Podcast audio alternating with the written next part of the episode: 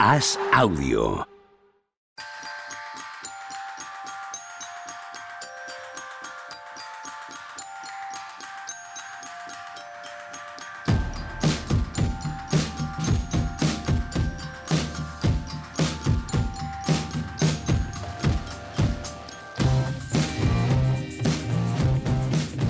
Hola, ¿qué tal? Hoy estamos a jueves 4 de mayo del año 2023. Eh, vosotros no lo creeréis, pero es un milagro que nos estéis escuchando.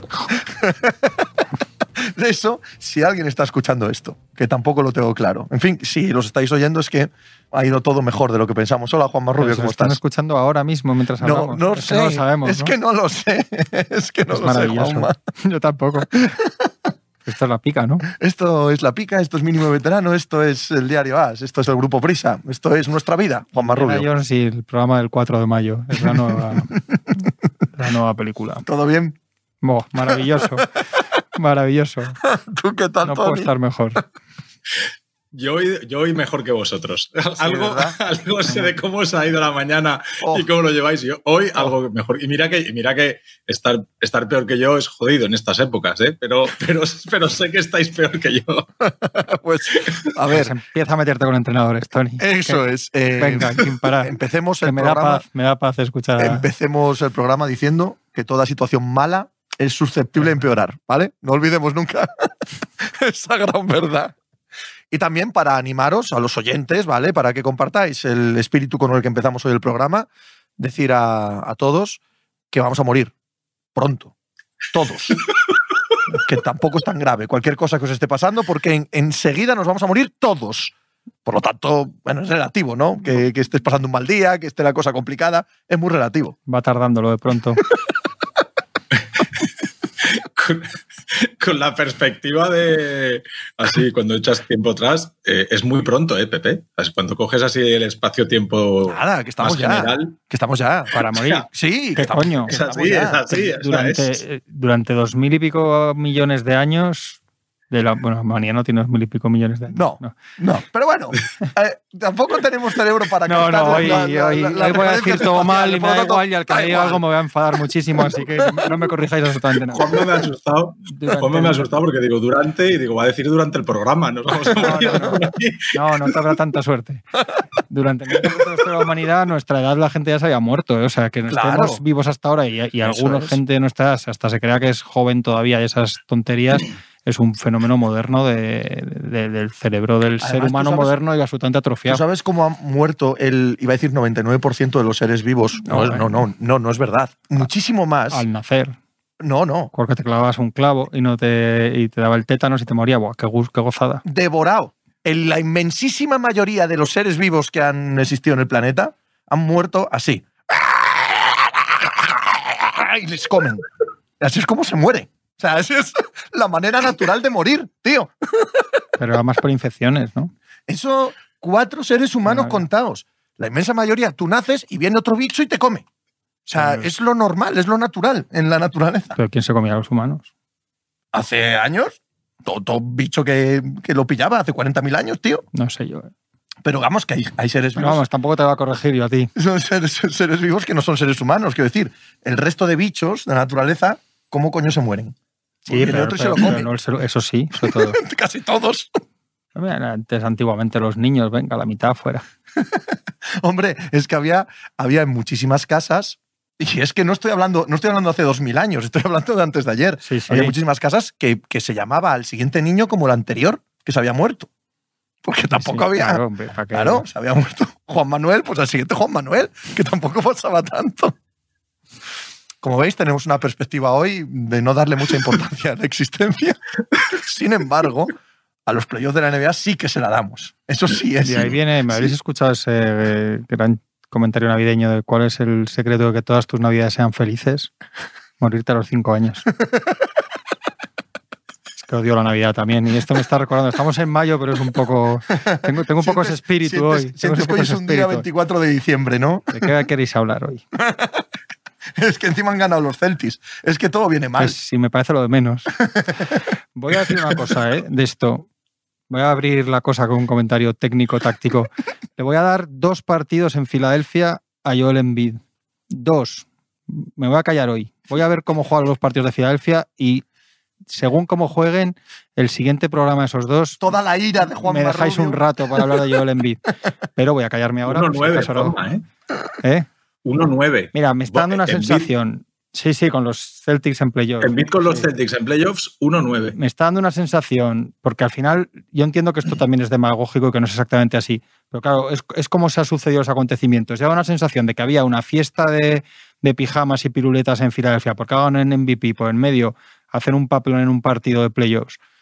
Y yo quiero ver, o sea, yo ayer le decía a Pepe, si este tío es el MVP de la NBA, que yo no dudo que lo sea, ¿eh? que no digo que no sea justo, igual que me parecería justo que fuera Jokic, igual que el año pasado me parecería justo que hubiera sido Lino Jokic. eh, Este debate lo tenemos todos superado. Pero creo que si tú en una eliminatoria vuelve el MVP o no el mejor jugador de la NBA, joder, yo quiero que se, de verdad que quiero esperar otra cosa. Creo que los, los verdaderamente buenos de su época, por eso digo que tampoco es justo, voy a darle más partidos, pero creo de verdad, ya saliendo un poco del tono de broma del principio, creo que Joel Embiid se juega muchísimo en los próximos partidos de esta eliminatoria. Muchísimo, ¿eh? más allá de, de asuntos colectivos, de que de entrada los Celtics sean mejores, creo que el que uno de los dos, tres mejores de su época, que igual todos pensamos que no es tanto, igual es 6-7 en vez, bueno, pero bueno, lo que sea, creo que tiene que ser más decisivo individualmente en una eliminatoria como esta. Estoy muy de acuerdo, porque a nosotros se nos pasa por la cabeza que ayer, en lugar de volver en beat, vuelve Anteto, vuelve Jokic Eso es. y hacen una actuación como la de ayer de Embiid. No se nos No, no, pasa pero por puedes Mira que yo soy más, gran ¿eh? defensor de Embiid. No, ¿eh? pero sobre Puedes todo los poner buenos más, de verdad. Claro, pones a Curry, pones a LeBron, Sí, pones eh, a Durant. esos gente que te jugadores mete miedo. que te cambian la eliminatoria o no. Esto es que vuelve uno muy bueno, pero sí, no. sí, sí. es- esto es como, como lo de. Parece que estamos hablando de, de, lo, de lo de Middleton con Milwaukee el año pasado. Que sí, un jugador que te cambia, pero. Y que, y que eh, es verdad que en distancias pequeñas como en equipos buenos te cambia una eliminatoria, pero es, Embiid tiene que ser otra cosa en una eliminatoria de playoffs en, Sí. en 2023, de verdad que lo. Y, y bueno, es verdad que ayer vuelve, tienen el día tonto, los Celtics están, están contra las cuerdas, entre comillas, porque no pueden salir. O sea, vamos a ver, porque igual llega a Boston y lo demuestra, pero creo que está en un momento de edad. Le ha caído lo del MVP ahora, casualmente, o sea, mm, el hecho es que ha sido así. Creo que está en un momento en el que tiene una ocasión gigantesca para dar un salto adelante de lo que es como jugador o para que, o para que nos quedemos con la foto de él celebrando el MVP y, y perdiendo en playoffs con los Celtics.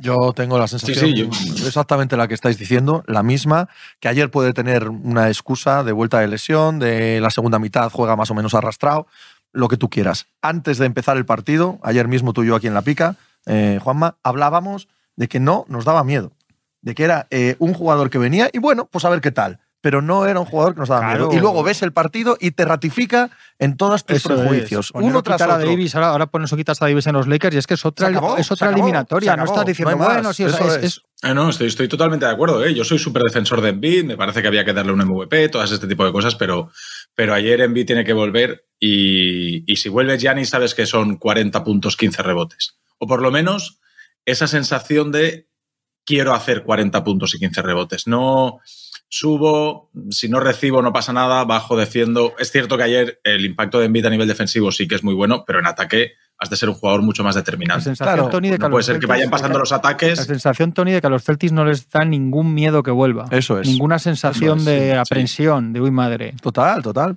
Si es que no se trata de que ganen, ¿eh? No, Ni no, siquiera no, que haga no. un gran No, no, no, partido, si sino si que, no ganan. claro, sí, sí, Sí, estoy de sí. acuerdo contigo, sí, lo entiendo perfectamente. La, la idea de que su mera presencia haga que todo el Sí, mundo y que, gire en torno y que a te ganen y digan, Claro. chico, te gana un equipo mejor. Porque a Sí, todo el mundo sí, le gana a está. veces a LeBron, le ha ganado tíos a LeBron, a bien, bien. Curry, a, a Jordan alguna vez, a, a Kobe, a todo el mundo le ganaban a Duncan, a todo el mundo le ganaba a Magic y a Ver y a todo el mundo le ganaban equipos mejores alguna vez. Pero es que lleva muchos años, o sea, es el momento, tío. Es que si no, yo me voy a quedar con esas, es lo que os digo. Llevamos dos días de, o sea, co- 24 horas de fiesta de, de pijamas por el MVP, que se lo han dado ahora y que tiene que celebrarlo, que me parece muy bien, ¿eh? que no digo que no, pero, pero tiene que rebozarlo un poco de otra cosa ahora. Es, es su momento, porque es que es su momento, porque además que es un año el que pasa esa eliminatoria es uno de los, no digo favorito por, por respeto a Denver Nuggets, pero casi top 2, 3 favorito al anillo. O sea, no, no te has visto en otra igual, yo le envidié. Por punto de madurez, se supone que estás bien de la rodilla, se supone, ya veremos, pero, pero has vuelto, acabas de ganar el MVP y estás contento. El equipo acaba de hacer un partidazo sin ti 48 horas antes. Es el, es el momento, en vas a casa, vas a Filadelfia, tienes un equipo duro para defender, para, para ser fuerte en casa. Es el momento de que Joel Embiid haga, haga algo grande de verdad, porque, porque esto vuela, ¿eh? Y unos Boston Celtics que se han mostrado batibles. De, Tony. Eso, eso iba a decir, que y, y, Boston ayer jugando una final, porque ayer Boston nos, o sea, ayer era un partido, a mí me deja un poco desconcertado lo del partido de ayer, ¿no? Porque yo pensaba, lo típico, ¿no? Oye, han ganado 1-0, le dan tres, cuatro días más de descanso a Joel Embiid, se vuelven a Filadelfia, Embiid está ya prácticamente recuperado de la lesión de la rodilla, bla, bla, bla, bla, bla, bla. Y cuando dicen que sí, que va a jugar Embiid, dices, ah, no, pues entonces hoy van a salir a muerte por el partido, porque dicen, Jolín, la presa está herida, huele en sangre, y dicen, oye, es que si por una de esas nos ponemos 0-2, esto ya no se nos puede escapar. Aunque Doc Rivers esté en el banquillo, 0-2 no se nos puede escapar. Y les ves salir a pista y no, es consecuente la actitud ayer de los Sixers eh, con haber arriesgado, entre comillas, un poco más de lo necesario. Bueno, o, le podían haber arriesgado menos, es decir, podían haber reservado a Embiid y darle tres días más de descanso. Si llevas a Embiid es para salir con todo, o sea, para montar una batalla campal ayer tremenda y decir, venimos a por el 0-2 y a irnos 0-4 y entonces tengo una semana de descanso para todo el mundo de cara a las finales de conferencia. Y en cuanto se ves al equipo 6, 8, 10 puntos abajo, ya te deja esa sensación de, bueno, no pasa nada, hemos ganado 1-0, tal. No, joder, has metido a Envita a jugar en pista, aprovechalo y explótalo, que para eso tomas los riesgos y, y, para eso tienes a tu rival contra las cuerdas, porque de verdad que si, que ayer, yo creo que ayer Boston era una final de verdad, que, que era decir adiós a los playoffs absoluta y que es un equipo además que sabemos que encaja muy bien con Filadelfia porque lo hemos visto en los últimos años y que el hecho de que el eh, baloncesto pase por Embiid le favorece a la manera de defender y de jugar de Boston. Pero hombre, justo en estos playoffs, justo en el momento en el que están, justo cuando hemos hablado de que Al Horford ya está eh, mayor y que se le está notando cada vez más mayor, que ayer vuelve Grant Williams, pero no estaban teniendo una defensa interior acorde, hombre, que no salgas y de entrada lo que hagas es tratar de machacarles ahí dentro, es sorprendente. Es sorprendente, es como que le ponen en bandeja, luego hay que jugarlo y hay que ganarlo, pero que le ponen en bandeja el partido soñado por Boston.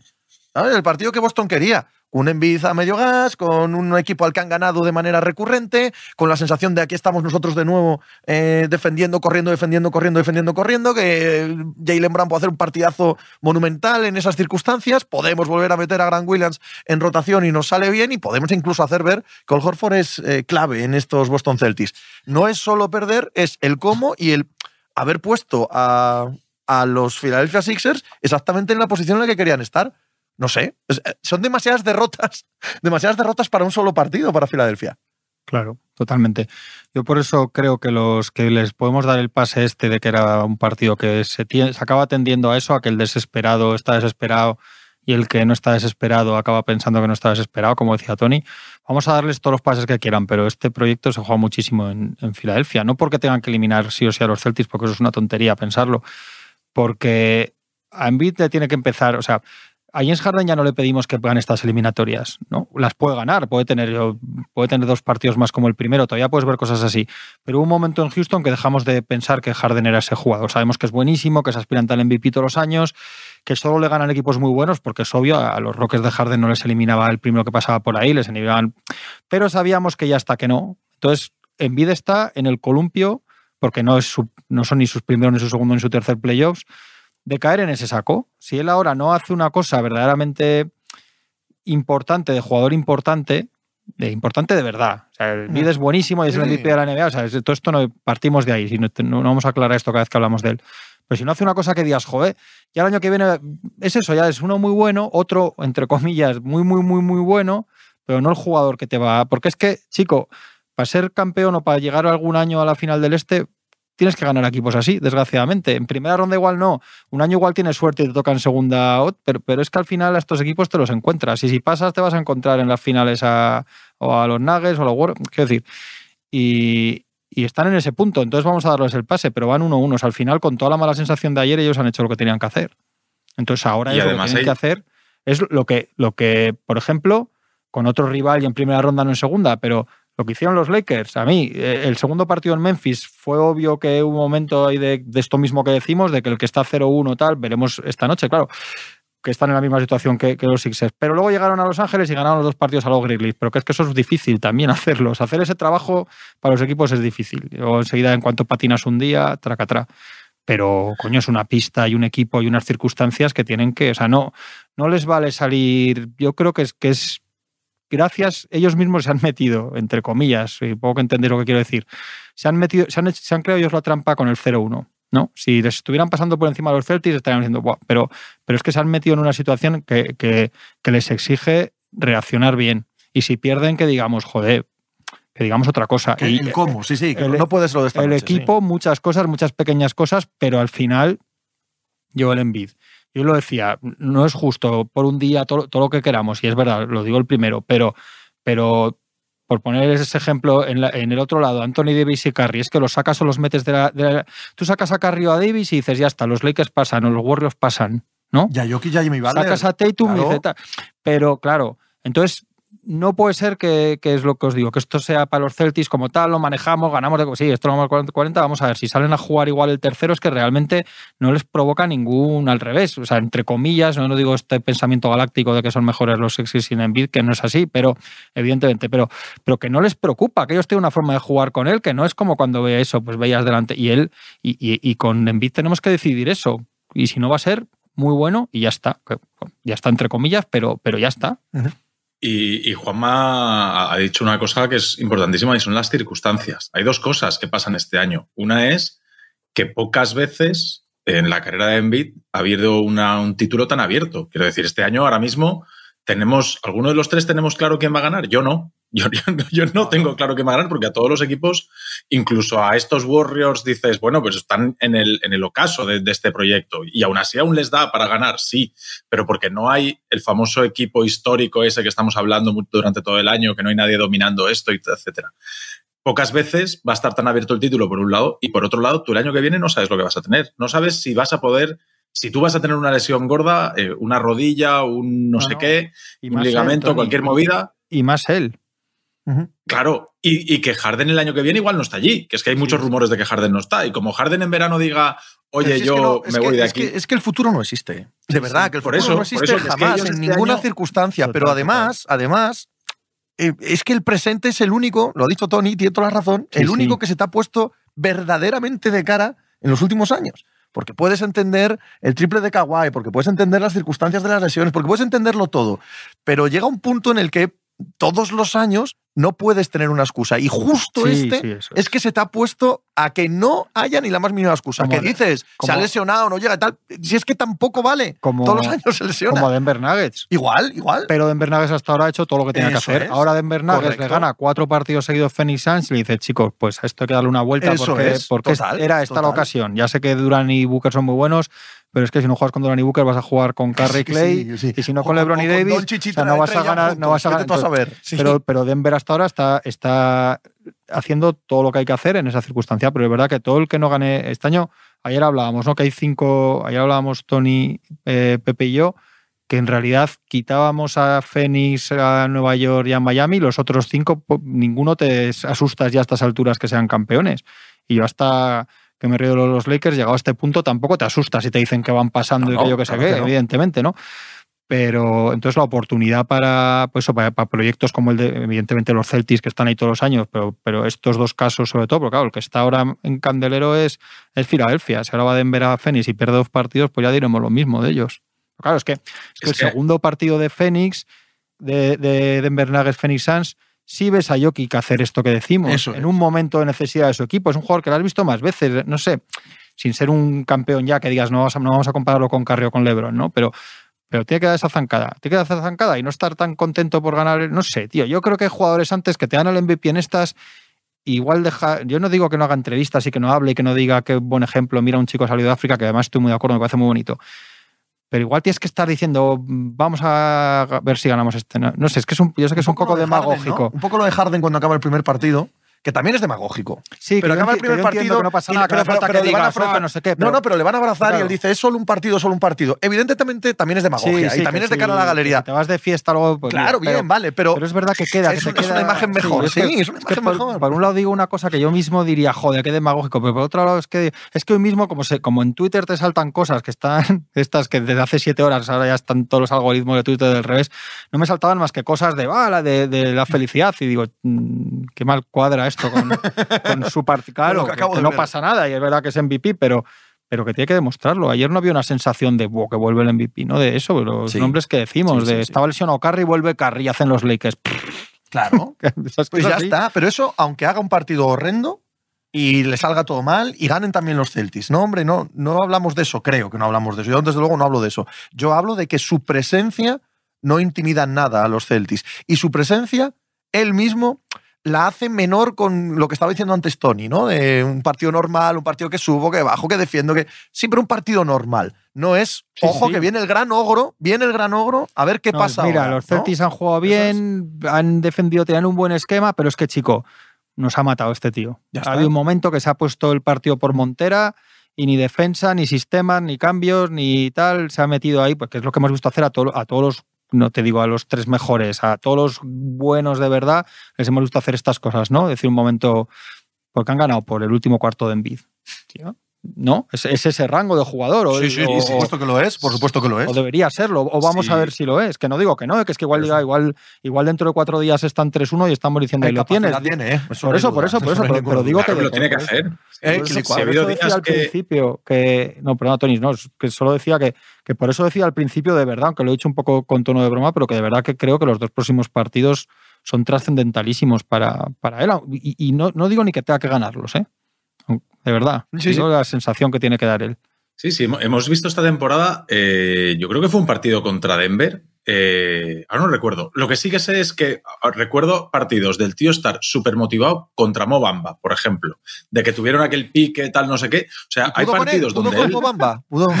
Sí, claro. O sea, pero que hay partidos que le ves súper centrado y decir, hoy vas a ver. Y jolín, los partidos donde que te hoy vas a ver han de ser estos, no ha de ser un un 17 de noviembre contra no como Magic. Como Bamba. Claro, es que, es que es verdad, es que a veces le ves motivado para unas cosas, llega estas noches y el tío está allí, pues eso, ahora subo, ahora bajo, ahora pongo un tapón, ahora hago no sé qué. O sea, yo, yo, yo siendo ultra defensor de Embiid, eh, sí, que es cierto que. Creo que todos, ¿eh? no, no, me interrumpa, pero creo que todos. Porque a mí también es un jugador que me encanta, ¿eh? porque si no, no le pediríamos eso. No vamos a decir que, haga, esto, que haga esto Tobias Harris, evidentemente. Exacto.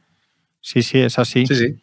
Eh, Boston. Tu, entrenador no te va a sacar, o sea, no va a hacer magia, Doc Rivers. Esto es lo que es. Hay un momento que va a ser cuestión de, yo creo, de verdad, de los jugadores y de su pista y de decir, vamos 1-1, que es lo que ha pasado toda la vida en playoffs, hay que ganar a estos tíos que no tres partidos aquí, estos dos y el sexto y, y para adelante y apretar los dientes y jugando regular, bien, mal. y Han despertado a Boston, ¿eh? de todas maneras. Han despertado a Boston. Sí, pero es, que, es que me parece que la derrota esta noche es muy gorda para Filadelfia porque han despertado a, Boston en, una autoconfianza que estaban perdiendo. Sí, es que Boston yo creo que tiene que son un poco autistas en ese sentido. O sea, que si ganan el tercero en el cuarto también, o sea, tienen cierta tendencia a jugar en sus mínimos y como en este caso no había mínimos porque tenían estaban contra las cuerdas juegan así pero que, que igual juegan así el tercero y el cuarto se despistan también es que son muy dados a estas cosas Sí, hay, un punto. Yo, mira, mira que hemos estado todo el año hablando bien de Boston y tal, pero llega estos momentos y yo sigo viendo los mismos miedos que hemos tenido durante todo el año.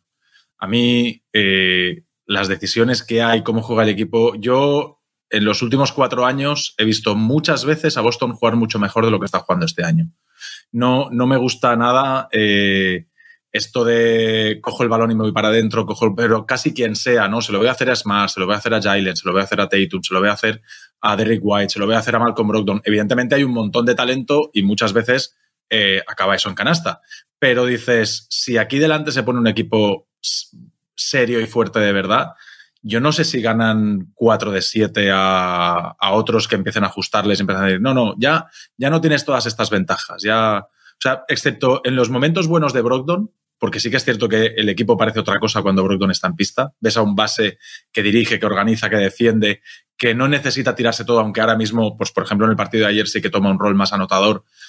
Pero, pero para mí ahí es, hay un equipo con Brogdon y hay otro equipo sin Brogdon. Y he hecho en falta esa, esa concentración y esa, ambición, ¿no? Que, ese colmillo. El primer partido, ostras, el primer partido es, es para ponerte las manos en la cabeza, como, como Palma en el primer partido eh, Matsula también ha sido otro, otro entrenador que a mí me ha decepcionado muchísimo en el primer partido. ¿Cómo permites ese tiro de Harden eh, contra Horford? Que Harden, si le dejas elegir a Harden, Harden te va a hacer un traje en un día que te está metiendo que igualó su mayor marca de anotación. O sea, el primer partido de Harden es el mejor partido, iguala el mejor partido de Harden en anotación de su carrera. Es decir, se ha puesto al nivel del mejor Harden de, Houston, ese Harden chamberlainiano, de hacer números de locos. Entonces, a mí Boston me está dejando una, una sensación más insulsa, más apática, más hasta ayer, hasta ayer, y podemos en parte también achacar parte de culpa a, Filadelfia porque no hace sangre.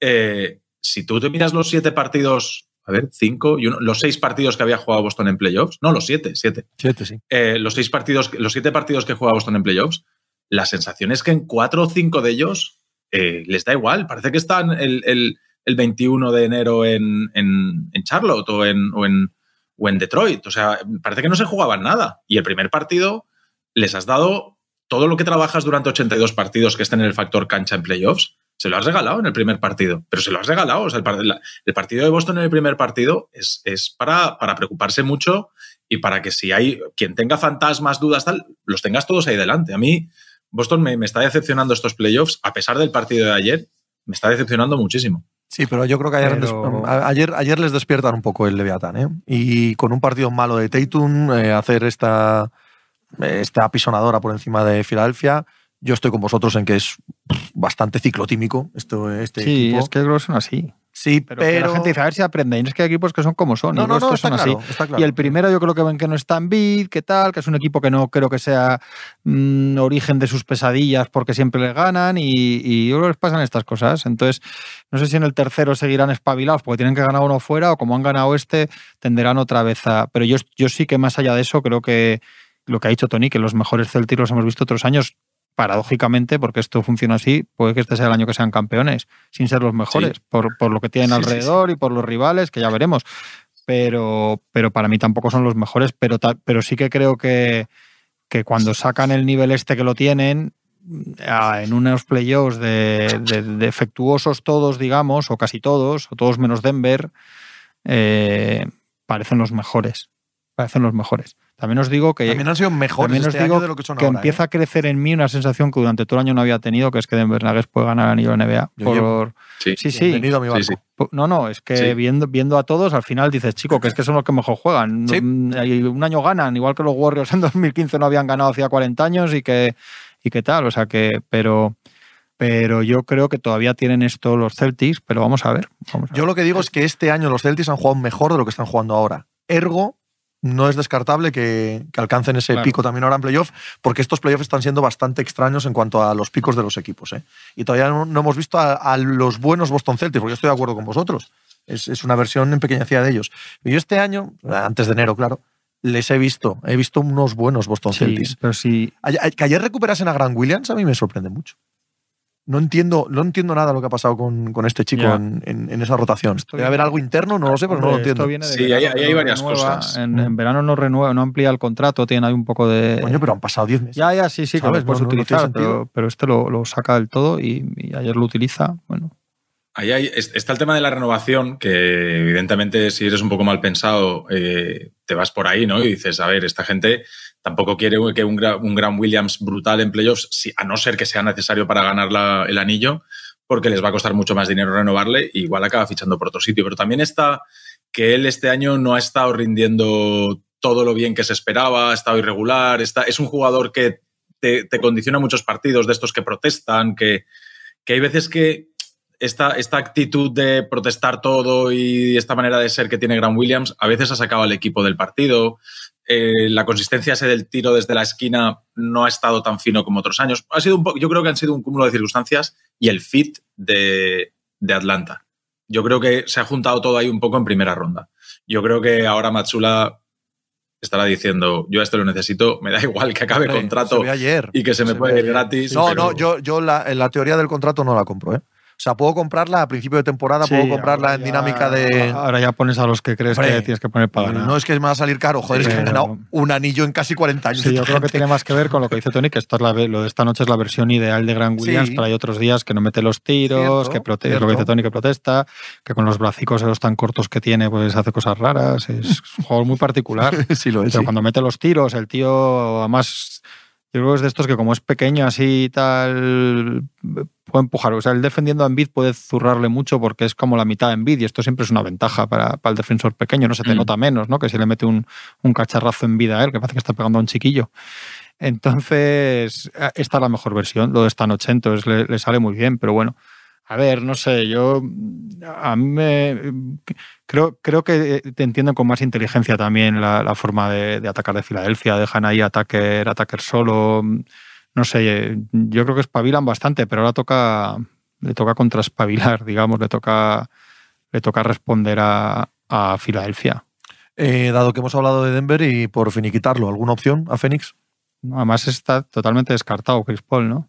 Sí. O sea, está Yo ayer leí que Vamos. no volvía en una semana, por lo tanto, como mucho hasta el quinto. Hoy he leído pues que solo está- es dudoso en el tercero, pues me da igual. Está de vacaciones. Te digo la verdad, eh, no quiero decir una tontería por el debate que estamos teniendo eh, y no quiero compararlo con el actual MVP, es una chorrada, pero Chris Paul no afecta, da igual que esté que no. O sea, es, es- es un equipo No, que no, da igual porque no hay otro. Sí, o sea, los, eh, minutos como de Cameron Payne son ridículos, sí, y- pero- y- pero y Chris Paul encima- no- no- y- no y aporta nada ahora mismo Cameron Payne es nadie, con lo cual es que si ya tenían ese problema, ya No, lo tienen todavía más este- grande. o sea, yo entiendo eso. Este, entiendo este equipo ha de jugar con. a- No, no puede sacar a Cameron Payne de titular y lo va a sacar, ¿eh? pero no puede sacarlo. Es decir, este equipo ha de jugar con Booker al 1, lo siento mucho, con las carencias que tenga, lo que sea, pero ha de jugar con Booker al 1, con Okogie al 2, con Torrey Craig al 3, con Durant al 4 y con Ayton al 5. O sea, si tú metes a Cameron Payne ahí, o sea, 4-0, ¿eh? estamos hablando. Sí, sí, estamos está- hablando de un 4-0 Sí, de los sí, Nuggets, sí, pero, sí, pero vamos. eso suena, o es el Durán de 2015 Sí, sí, o suena, sí. o suena bueno, mal. pero- Sí, sí, pero ¿Preferís a Cameron. Payne? No, no, no, no, toda la razón, Tony, toda la razón, claro, toda la razón. toda, toda. cada vez que veo a Cameron 48 Payne en un partido de ¿eh? playoff, en un partido importante de playoff, digo, pero esto, esto qué broma es. Es ominoso. Yo he, leído, miraba esta mañana que decían en, en Phoenix, he visto, pedían más minutos para Darius Basley. Basley digo, Madre mía. estamos en, Estamos en mínimos. sí. estamos en ese momento de, en ese momento de la eliminatoria. Sí, sí, sí, sí. Con, sí, entonces yo creo que no tiene ninguna opción. Yo Pero tampoco. En mal sweep. eh, y todo. Bueno, Claro, como- si aún te encuentras gente. Con esos dos jugadores, gente algún que- partido, pueden, pueden ganar un partido Booker y Durán y tal, y ya está, pero sí 4-1 yo creo. Sí, esto, eso, eso, eso es así. eso es así. No, ahí no, ahí no hay mucho más que rascar. Porque además tampoco ni tienes las herramientas, ni, o sea, ni tienes los ingredientes, ni tienes el cocinero. A mí no me gusta ninguna de las dos cosas. Porque con, o sea, tienes parte de la paella muy buena, que joder, con Booker y Durán deberías aquí, pero todo lo demás no es suficiente. No es suficiente y, y esto va, va por la vía rápida. Y es un Booker extraordinario. ¿eh? Buah, y Durán, y Durán mía. no extraordinario, en el tope de Durán, o sea, en su propia medida no es, no es el Durán extraordinario. Eh, o sea, es una pena, es un año perdido también, lo que hablábamos. Claro. Este equipo, a poco que hubieran acertado con estos retoquitos de invierno, de tal, de un poquito de aquí y de allá. o sea, Y estaba- parecía, ¿eh? Bueno, yo, Sí, yo sí, estaba en el claro, barco, claro, claro, de- por eso estaría El- viendo, pero- cómo, viendo cómo está el oeste. El cierre de mercado de Clippers. Eh, Sí. Si estos hacen el cierre de mercado de Clippers, Westbrook, Plumlee, Eric Gordon y alguien más se, se llevaron, ¿no? Highland. Estos. Ah, Highland. Highland. Estos se llevan a esto todo con mínimos de los cortados y tal y no sé qué, y ahora mismo estamos hablando de otra película. Es posible. Hombre, es que menos peor, pero quiero decir que es No, pero tiene que un- darles, tiene que darles ese, ese cargo de conciencia a los que dirigen de desaprovechar un año glorioso No, de no, Booker. un año. Claro, pero que puede ser un año en el que Booker se lesiona, y tal, y dices, bueno, así es la vida, ya Pero tienes que pensar el proyecto claro. sin Chris Paul porque ya está. sí, ya era, era esta. Probablemente también se tendrán de era Ayton, esta bala, claro. Luego el traspasar tema este de Ayton que discutíamos el otro claro. día. O sea, muchas muchas cosas. Muchas cosas. eh, vamos a la gorda. Vamos, hemos estado aquí de, de prólogo largo. Miami pasa seguro. ¿Tú crees, no? vamos a la gorda. Vamos Coño, Miami pasa seguro, ¿no? ¿Tenéis dudas? No ya, lo ya yo sé, ya- ya no, sé que no, no, es, yo ya sé que no es la gorda, pero No, yo Bueno, creo ¿qué que Nueva? York ha jugado fatal. estos no juegan hoy, ¿no? Creo que no, no, mañana, juegan- no, no, ni mañana. Ni mañana, Tenían es tres días de descanso. Eh, creo que Nueva. York ha jugado fatal, pero fatal es fatal. Creo que no se puede jugar peor los dos Sí, primeros sí, sí. partidos. Iban 1-1. Sí, no sé en qué estado va a volver Butler. Mm, Yo no creo que Miami. No sé. O sea, cuando ves jugar a 40 minutos Sí, a es que es Struz y a Struz, a tal, Es que es lo que es. Esta eliminatoria es lo que es. Claro, tío. No hay más. entonces, ent- entonces, Nueva York jugando mal, porque lo están haciendo. es de juzgado de guardia lo que hacen el, el- el sábado, te lo Sí, digo sí. de verdad. Bueno, El partido, es- el partido es increíble. es de verdad, Es es, una cosa increíble. Y Estábamos bueno, todo el año hablando de los pollos del este y nos encontramos esta semifinal. es, es maravilloso. Es Y no están maravilloso. 0-2 de milagro, ¿eh? no están 0-2 de milagro. No están 0-2 Sí, para sí, empezar o sea, por el esguince del otro, pero. Por- exacto, y por la falta esta de Bayo en el así, triple sí, de sí, Branson. aún y- sí, o sí, sea, son dos, que tres jugadas lo que cambia el partido y, y esto no está 0-2 de milagro. O sea, yo esa, yo esa eliminatoria es. Lo ponía el otro día. También es verdad que, que no estén, que no estén 2-0 también es un milagro. O sea, los últimos cinco Sí, sí, minutos sí, del sí, Madison Sí el que, primer día sí es- que esto sea Nice Hit. Es que el milagro es que esto sea Nice Hit, la eliminatoria. Coño, es un milagro. Joder, que es que se han cargado a, lo- a los Bucks y a los Cavaliers. Que mira, tío, que siendo los Cavaliers, o sea, esto tiene que ser un Milwaukee Bucks, Cleveland Cavaliers con más decencia humana que esto. Pero que es muy divertido, ¿eh? Es porque es divertido, porque realmente es eso, no sabes por dónde va a salir. Puede ganar un partido Branson, te lo puede ganar el otro, no sé. Pero es verdad que el otro día sin Balder la sensación que te da, porque claro, es que los hits sin Balder son en la nada.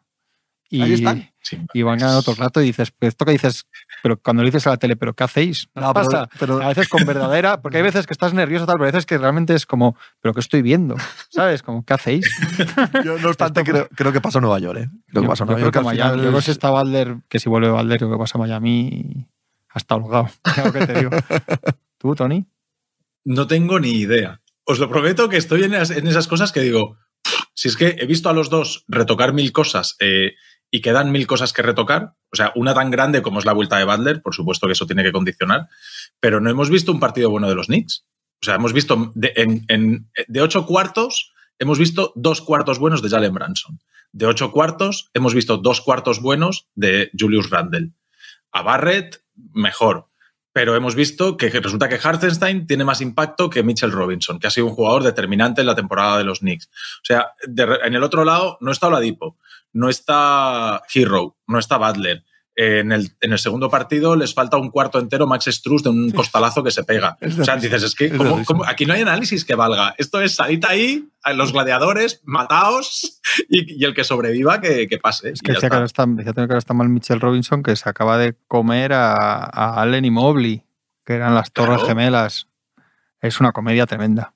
Entonces, de ahí tienen que eh, apretar el- la otra eliminatoria porque el que salga de ahí tiene una final del este, Claro, hombre. Pintiparada. Hombre, hombre, evidentemente. por decirlo educadamente. ¿En cuántos problemas veis a los Warriors? Eh, Evidentemente hoy es, hoy es una final, absolutamente, para, Es lo para mismo que decíamos de Boston Celtics. Y lo normal, lo normal es que la, la conclusiones mañana sean las mismas. Tiene, no, tienen que encontrar un antídoto para este Anthony Davis. Pues no es lo cosa. mismo. No es lo Si me mismo. dejáis decir una cosa, Bueno, volví a ver el partido ayer por, por la noche. ser tú y por Sí. ser hoy. Si ayer no por la noche ¿eh? me volví a poner el partido de fondo y me vine abajo. Estaba contentísimo y volviendo a verlo me vine abajo. Dije, ¿para qué lo habré visto otra vez? Me pareció que, que al nos final, ganan al seguro. final ganasteis o, o perdisteis. No, no, ganamos, ganamos. Pero un momento que pensaba que metía puble el tiro y perdíamos.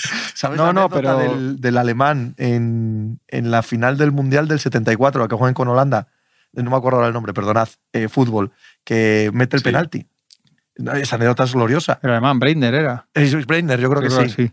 Al día siguiente lo ve en la tele Ah, sí, sí, sí. sí. y le da un ataque de ansiedad, Sí, sí. pero, pero de que tiene que salir a pasear por el bosque porque, porque cree que lo va a fallar.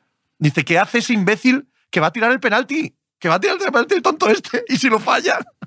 Eso el día después. Sí, sí, bueno, sí, creo que venía a cuento de lo que estabas he- os he contando. contado lo de los tiros libres de los Lakers en playoffs alguna vez. No. Sí, sí, yo sí Bueno, lo sé. si, no, si llegan a las finales lo cuento. Si no, no, cuéntaselo, si no- que el Tony y, los Yo no lo sé, yo no lo los sé. no lo saben. yo Sí, pero si llegan a las Yo de finales, los- de los tiros me ahorro- libres- Cuando en los partidos gordos de playoff de los Lakers, este año no tanto porque me lo estoy tomando todo con alegría, pero antiguamente y en 2020, por ejemplo, que estaba aterrorizado porque veía que ganaban y todo el rato pensaba que iba a salir algo mal. O sea, en momentos así, cuando tiran tiros libres los Lakers, bajo el volumen de la tele porque estoy seguro de que si no fallan. Y esto me da mucha vergüenza porque me tengo por un tío además muy irracional, etcétera, para este y lo hago. Y o sea, cada vez que tiran tiros libres bajo el volumen. Y en mi casa me tratan de lo imaginaos. Bueno, por suerte suele ser a las cuatro y media de la mañana, pero cuando lo cuento, porque encima lo cuento, me ven al día siguiente, ¿qué le pasa a la tele? No, no, nada, nada. que soy yo. Pero además no silenciarlo con el botón de silenciar este tampoco vale. Lo bajo, es que baje la barra. Sí. O sea, esto es, pero esto es así. Las finales de el 2010 todo equipo el que más el tiros libres lanza el equipo que más, tiras que más tiros libres lanza de, de, de, toda la NBA contra el que menos. Toda la temporada es eso. Pero para la gente que está, es que los tiros, la diferencia de tiros libres, ya, pero, pero es que eso es un equipo que ha estado todo el año jugando a eso, a ir mucho a la línea personal, y otro que, huye. Pero vamos a ver. Pero vamos a ver. Hay que explicar esto. sí, pero si no, hay veces que, sí, no, es que no. Es que hay días que tú ves el partido y te da la sensación, pero a ti viendo el partido el otro día te da una sensación de que es un, arbitraje muy a favor de los Lakers. Es que a mí no me da la sensación. Mira, yo hay una cosa que, que miro siempre y es cuando tiran a canasta, los jugadores, si van hacia la defensa o si se van. Y tú ves todos los tiros de los Lakers, jugadores buscando el contacto. Siempre. Austin Reeves, a LeBron James, Anthony Davis, a D'Angelo Russell, a todos les ves buscando el contacto. Y yo veo tirar a Clay Thompson, a Stephen Curry, a Jordan Poole, a todos huyendo, o sea, buscando espacio para tirar más cómodos. Y es la manera de jugar que tienen. Entonces, Jolín, si uno, sal, si uno tira canasta buscando el contacto y otro tira canasta huyendo el contacto, las probabilidades de que a uno le piten muchas más faltas después, si quieres, rearbitramos el partido. Eso es otra cosa. Pero por lo general, lo lógico es. yo lo hablaba con Porzingis. Yo decía, pues es que Porzingis, un tío tan grande, huye. De, en lugar de buscar el contacto y tirar. que has dicho que lo hablabas con él. No, no, no. No, de, él, de él. Jolín, ¿cómo te van a pitar faltas si tú cuando tiras a canasta estás buscando que no te toquen? No, que tú cuando tiras a canasta buscas que te toquen y si cae dentro, pues sacas el 2 más 1. Pues son los dos equipos más claros. Es que este debate lo ha pervertido un poco, lo ha pervertido un poco James Harden en su época prime. ¿Vale? Porque nos aburría a todos y nos parecía no, Pero, pero toda la vida de Dios, el jugador de baloncesto que ha sido capaz de sacar faltas ha sido inteligente, ha sido bueno y ha tenido capacidad para hacerlo. Los que no éramos capaces de sacar faltas éramos inútiles, inútiles y teníamos que tirar triples porque no sabíamos. Ahora el que sabe atacar, el que saca muchas faltas, porque es que es lo que tiene que hacer. Que más allá tiene mucho que ver con la forma de jugar, de lo que dice Tony. Más allá de jugadores buenos y malos que también es que tiene mucho que ver con la forma de, de jugar de los dos. A mí mi, mi temor es, aparte de, de, Stephen Curry, evidentemente, que, podría acabar ahí la, la, pero por parecer más listo de lo que soy en realidad. No, mi temor es que lo, lo, que hacen al final los Warriors creo que va a ser lo que van a hacer sistemáticamente. para empezar, me da la sensación de que los Warriors están jugando todavía contra Sacramento Kings. O sea, que no han tenido tiempo todavía de sentarse, como venían tan seguido, de sentarse a pensar que están jugando contra los Lakers. Hay un momento que creo que sobredefienden el juego exterior y los triples de los Lakers muchísimo y creo que van a tender a meterse en la zona, a cerrarse porque, porque los Lakers no te, te van a ganar un partido por una, una eliminatoria metiendo triples. Pero al mismo tiempo creo que en ataque van a tender a quitar a uno de los dos pivos porque no pueden, con, con, este nivel de Anthony Davis, no mm. pueden jugar con dos pivos no anotadores que no le hacen ningún daño a ninguno de los dos, Anthony Davis, etcétera. Claro, yo pensaba, digo, por un lado, si ponen a todos los pequeños abiertos, van a fríar a los Lakers, pero por otro lado, los Lakers ahí van a poder percutir todavía más a la zona, penetrar, coger más rebotes. Entonces, ¿qué va a poder más? No lo sé, pero a mí me da mucho miedo los, los en esa versión porque siempre les he visto hacer pequeñas cositas y, tirar a darle más la bola a Curry y, creo que, que es más probable que ganen cuatro partidos más que tú. También creo, finalmente, y ya lo dije en la previa, que que el factor físico es absolutamente clave. la eliminatoria de los Warriors con los Kings es muy dura, muy dura de verdad, y de correr mucho y de partidos no solo siete, sino muy ajustados. O sea, porque hay veces que juegas siete, pero tres acaban en paliza y de medias de minutos muy alta. Y de correr mucho y de mucha exigencia. Y va seguido esto cada dos días. Los Warriors son mayores, los buenos son ya mayores. No tienen rotación esta vez, no tienen diez tíos y los Lakers tienen a LeBron muy mayor y con el pie que no está bien y, Anthony Davis jugando el otro día 45 minutos, o sea, creo que, va a haber un crack de alguien y vamos a ver quién es. Pero vamos. Si Anthony Davis juega todas las series 40-45 minutos ya en estado físico como el que está, Golden State Warriors, para mí, no puede ganar con, con Draymond Green y Looney en pista. No, pero Tiene que quitar a uno de los dos. Pero eso es que yo creo que lo va a hacer. Seguro. Pero el quitar a uno de los dos contra un equipo como estos Lakers es un riesgo mayor que contra otros equipos. Ah, eso, sí, eh, eso sí es verdad. Yo salí, no lo he revisitado, pero salí del primer partido pensando que con un Davis a ese nivel y en esa presencia física, lo tienen muy difícil los Warriors. A ver, cosas. Yo estoy esperando a que, a que Juanma y Machicado por ahí detrás hablen bien de Darwin Ham, ¿eh? porque yo, este señor que, llevo todo el año diciendo. Y espera. De momento, de momento yo he dejado de hablar mal. Mira, lo que habláis de, de jugar. Defensivamente, creo que hace un gran trabajo. ¿eh? Y más cuando ha tenido. ahora, explico. Sí. Lo de, lo de jugar con un grande solo no es solamente con quitar a Looney barra Draymond Green, es que tampoco, o sea, el, tampoco puede ser jugar con uno y a la vez estar jugando con Gary Payton o Sí, claro, Kuminga, te quedas, sí, te quedas sin tiro, No, está claro. sí, Sí, sí. Claro, es decir, no, no, es, no es tan fácil como el año pasado que era juego pequeño y juego con Otto Porter. Y ya está, y juego con cuatro, cuatro tiros, cuatro tíos que me juegan abiertos. Tienes que jugar todo el rato. No si solo juegas eso, con uno que- solo, Perdóname que te interrumpa, no solo eso, sino que Otto Porter y Andrew Wiggins eran pequeños relativamente, ¿sabes? Que te Claro. permitían también una defensa interior de, de un calibre que no tienes este año. O sea, si juegas con uno grande, los cuatro de fuera han de ser una amenaza. Y ha de ser Wiggins, Clay, Curry y Poole a la vez en pista. Sí. Con lo que supone tener a Curry y a Poole defensivamente a la vez en pista, que también es un problema. Eh, respecto a lo de. Es que el planteamiento a mí me parece tan, tan excelente por parte de Ham. Ham lo que hace nada más empezar el partido en defensa es. eh, impide, se lo contaba el otro día, Pepe, impide. Yo es que me puse el partido de ayer también por la noche, Juanma, y empecé a sacar cortes para analizarlo.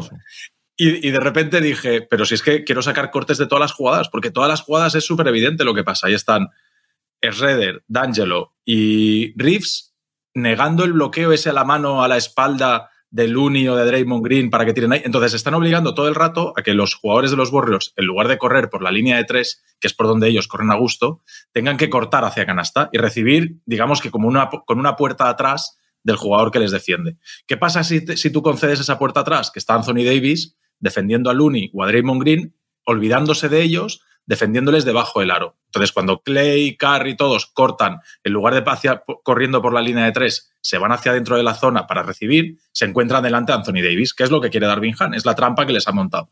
Y eso, en el primer partido, no son capaces de solucionarlo. Están todo el rato sin poder fluir, sin poder fluir, y cuando dicen aquí hay un hueco, se van para adentro, y entonces Anthony Davis es el que aparece delante. Y en ataque, el, el problema que hay con Curry es a quién defiende Curry. Si defiende a D'Angelo Russell o Austin Reeves, lo van a quemar, porque les atacan, le atacan todas las veces y lo fatigan. Y cuando hay momentos en el que empareja con Vanderbilt, eh, enseguida lo leen, Lebron se da cuenta, marca C, porque además es que es curioso, marca C así con las dos manos, y lo que hacen es, se van a un lado, Lebron, a jugar un bloqueo directo con, con Vanderbilt, o le dice que se vaya al poste. Y, carga, y Vanderbilt carga el rebote a saco. Entonces es otra vez más desgaste, un problema defensivo de Curry con Vanderbilt cerca de canasta. Me pareció el partido de Ham espectacular. Cómo gestiona los tiempos muertos, que no deja en ningún momento que eh, pide tiempo muerto cuando le empatan. Nunca no se espera. Matsula, por ejemplo, contra Filadelfia, pide el tiempo muerto cuando Filadelfia se pone dos arriba. Y no es lo mismo que tú hagas una jugada para empatar que que hagas una jugada después de tiempo muerto para mantenerte por delante. O sea, me parece que Ham hace un partido espectacular, espectacular, de verdad. Y, y esto los Warriors al final lo ganan con esa defensa tal, pero sobre todo corriendo, que es como ganan a los Rockets. Cuando les cambian todo, los Rockets de 2017-18, Rockets les cambia todo. Y entonces ellos lo que dicen es, bueno, pues como 5 para 5 no, no conseguimos ninguna ventaja, porque cuando hay estos bloqueos salgo y recibo la, eh, no consigo recibir, eh, lo que tenemos que hacer es jugar 3 contra 3 en transiciones rápidas, 2 contra 2, 4 contra 4 con más espacios. Y así es como se consiguen meter dentro del encuentro. Pero yo creo que estos Warriors no les da para Claro, jugar un partido ese- ese es mi- es no mi les da punto de el vista también. No, No, no, es que pueden si no jugar a pasaban eso ya. seguro, claro, Sí, sí, que sí, ya tienen no pueden muchas a eso. limitaciones Sí, sí. y que, y que es más difícil solucionar, aparte de tener a Curry, que eso siempre está, es más difícil solucionar los problemas, tener soluciones para todo, que antes tenían soluciones para todo y quintetos para todos los gustos y ganaban defendiendo, atacando, corriendo, con grandes, con pequeños. Es verdad que ahora los cambios que hacen te obligan a hacer elecciones. Y antes no les pasaba eso a Claro. los Warriors. Antes siempre, siempre sacaban partido de algo. Ahora es eso, es mm, vamos a hacer esto para meter más puntos, pero igual nos o coge Wiggins muchos rebotes o nos fríen por ahí. Ahora tienen que, ahora tienen que hacer apuestas y vamos a ver cómo les salen. Los Lakers también, los Lakers también hay un momento el otro día al final que tienen que, que tienen que decir o defiende Vanderbilt o ataca de Angelo Russell o las dos cosas no se puede. Entonces, pero están más humanizados en ese sentido. Es que es peor equipo que el año pasado. Claro, claro. Es que, claro. esa- es no, que es que tienen muy pocas variantes. Es que Eso antes es. tenían un roto para, un para todos los descosidos. Había una solución para todo, había un, par, bueno, un parche, ¿no? Jugadores excelentes para todo tipo de partidos y luego lo otro, ¿no? Y luego lo, lo otro. Eh, yo creo que esta vez no lo tienen. Entonces, esta vez de verdad tienen que hacer cosas que puede que les salgan bien, que son las que a mí me dan miedo, pero que pueden que les salgan mal. Entonces, vamos, sí, sí, sería muy abierta. Sería Sí. muy abierta, desde luego El- que sí. Porque claro, es que el otro El día con todo lo que hace, con todo lo que hacen mal o peor o a remolque de lo- del plan de los Lakers, Poole, Clay y Curry meten seis triples cada uno. Sí, Quiero decir que pero, pero eso habla todo- mal de los Warriors. Sí, pero no, pero, decir- pero quiero decir, Tony, que con todo podían haber librado por acierto. Y casi Sí. libran por acierto, de hecho. O sea, que no es que digas, joder, porque, porque va a haber partidos de la eliminatoria que los Lakers van a tirar, a lo mejor no muchos, pero alguno habrá. Va a haber partidos de pool de 2 de 12, va a haber partidos de Clay, ya lo vimos en el, en el sexto, hombre. O sea, que, que, que- que tampoco es que digas, bueno, esto es fácil porque Clay no sé qué, Curry, o sea, en, en cierto modo eh, la solución individual la tuvieron, digamos, la respuesta individual. Entonces no, no, no es tan prometedor ese panorama para ellos. No, no, no, Necesita- pero de necesitan hecho, unas series monstruosas de Wiggins, ¿eh? Sí, sí, monstruosas. se está poniendo para eso Sí. porque va a ser, es el que va a tener que coger los rebotes y el que va a tener que meter el cuerpo para cerrar a LeBron cuando vaya para 25 de adentro. Y, sí, Y sí. 25 de media. Todo eso y hacerlo, 25 de media. hacerlo, pero yo creo que tienen que- ellos tienen que contar con un partido, más allá de lo que está haciendo bien, que lo sabemos, un partido de verdad cojonudo, de verdad, de LeBron. De los de verdad. O igual que hizo uno contra Memphis con las canastas al final. O sea, con todas esas cosas tienen que contar. Entonces, no pueden descontar mucho para hacer las cuentas. Si dices, nos ganan el de LeBron, el de tal. Que sí, que sí. que- Pero que- con todo, yo, y con todo yo creo que, que es un equipo que sabemos que, re- que responde a las cosas y, claro. encuentra, pero este año tienen que rascar más para De encontrar. ahí que esté abierto. O Y- sea, y, que puede que estén cansados.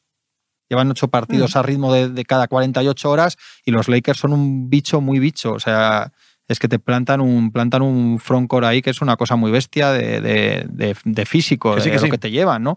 Con los Grizzlies era un equipo muy físico los Grizzlies y, lo, y lo- sin pivos y tal, pero que, que los superaron claramente. O sea, es, es duro y realmente ahora mismo, ahora mismo, Davis, yo creo que no hay ningún jugador con más influencia que él en playoffs. Yo creo que hay igual, igual, sí, igual, pero que, pero que está al nivel de cualquier jugador de incidencia en todo lo que pasa. El partido es, es absolutamente monstruoso. sí, sí, total, total. Y la eliminatoria ¿y anterior. nos da la entonces- sensación de, de que LeBron y Anthony Davis, a mí es la sensación que me dejan, que juegan casi andando. O sea, hacen un partido bestial con un desgaste eh, dentro de ese partido de lo que es, ¿no?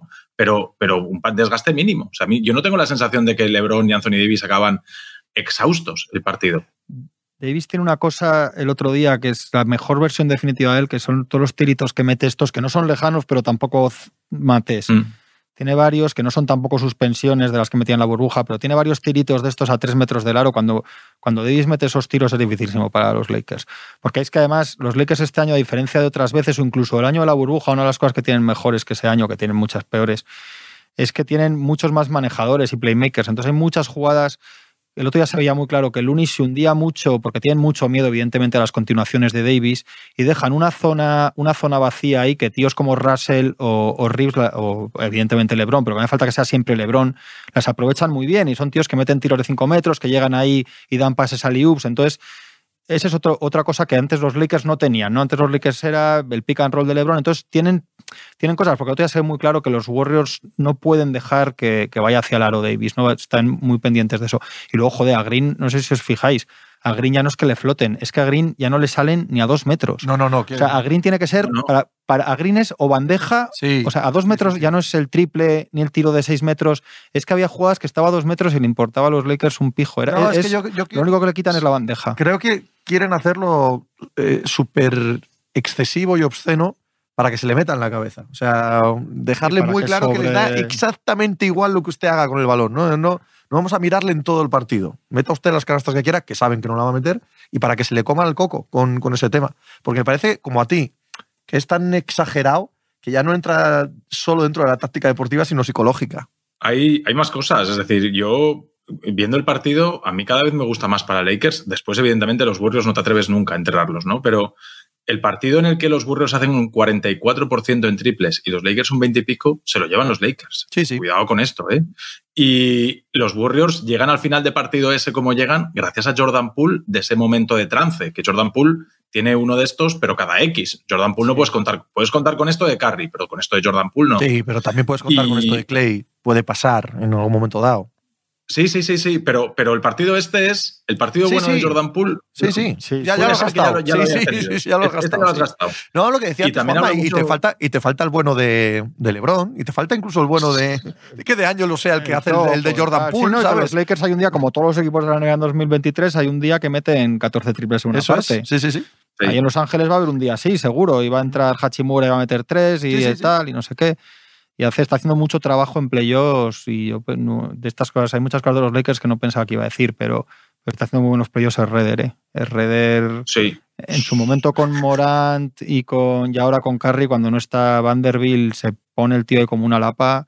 Ha habido hasta algún partido con los Grizzlies, recuerdo que hizo un unos porcentajes terribles y me pareció que había hecho un partidazo, uno de los últimos. Eh, hablando de los secundarios, la gente se queja de, de Kuminga, tal, no sé qué. Eh, Kuminga no ha jugado nada, pero es que el otro día mete a Moody y, a los, dos y los primeros dos minutos de Moody son dos canastas de Hachimura que se van a por él. O sea, es que, es que los Warriors, Están, el- Pero que toda la estos red de chicos no han seguridad. jugado, de, que pues, estos, chicos no han jugado pues, por algo. Si es que, si es que están, no en hay- precario, están en precario absoluto. Que sí, que sí. Son siete. Total, son siete total. pueden, pueden Sí, sí. hacerlo, pero les exige una perfección que nunca han necesitado más que en momentos muy extremos, con los mejores Cavaliers, con los mejores Rockets. Antes tenían tanto margen de cosas, ahora necesitan que les salgan bien muchas cosas. No les sobra, les sobra menos que nunca, digamos. O no les Mira, sobra nada, necesitan- digamos. una lesión de Anthony Davis. Ah, vale. Amén. Ahora, sí. Ahora hemos llegado al punto final. Porque por, sin eso. sin- es- no, no, es por darte la razón a lo que decías, Pepe, que con este Anthony Davis, buf, qué difícil, sí, sí. qué Sí, sí, difícil sí. está para los Warriors. Sí, y no saldrá de mi boca jamás de los jamases, nunca, que quiero que ganen los Lakers porque no es verdad además. Pero. ¿Sabes lo que le pasa? ¿Sabes lo que le pasa? ¿Sabes lo que le pasa, Tony? ¿eh? le pasa una cosa y le jode por la vida, y eso te lo digo yo. Los Lakers de 2020 eran un equipo que con cualquier otra camiseta le habría flipado. Sí, de hecho Y me estos- flipaba. Y estos le están flipando Sí. y eso le da mucha rabia. Pero me ha pasado durante 20 años Le con da los mucha Patriots. rabia. Le gustaría que fueran más tal, Sí. pero es que los ve jugar y le encanta, Claro, me y encanta. tal. Y, Sí, es verdad. y está rabiado. está Total, rabiado. total, al 100%. me encantan los equipos defensivos. Ahora cuando los Pistons, cuando los Pistons fichen a Dylan Brooks para el alero, ese que les falta, ya está todo arreglado. Qué buena manera de cerrar el programa. Hemos empezado hablando de, de la muerte y de cómo la existencia acaba siendo devorada y me acaban metiendo a, los- a Dylan Brooks en los Pistons. Ay, señor, llévame pronto para dejar de sufrir. El lunes más. Hasta luego. Un abrazo.